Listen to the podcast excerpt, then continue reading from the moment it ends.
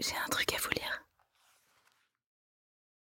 Extrait du livre des sœurs d'Amélie Nothomb. Deux âmes se découvrirent et résonnèrent l'une en l'autre.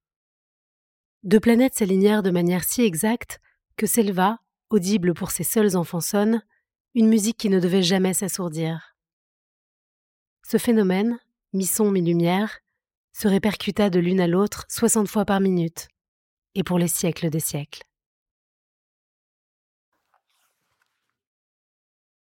L'amour entre les deux sœurs n'était aucunement une transposition entre Florent et Nora.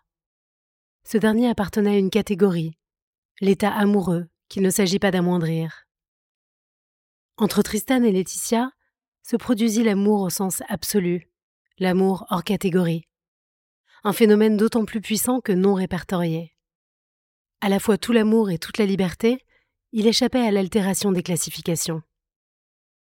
Ainsi, Laetitia naquit dans la plénitude, quand Tristan la découvrit à l'âge de quatre ans et demi.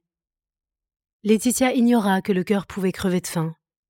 Tristan ne put jamais l'oublier. En même temps que leur amour, apparut un hiatus. Laetitia n'aurait jamais l'angoisse de ne pas être aimée. Tristan la conserverait éternellement.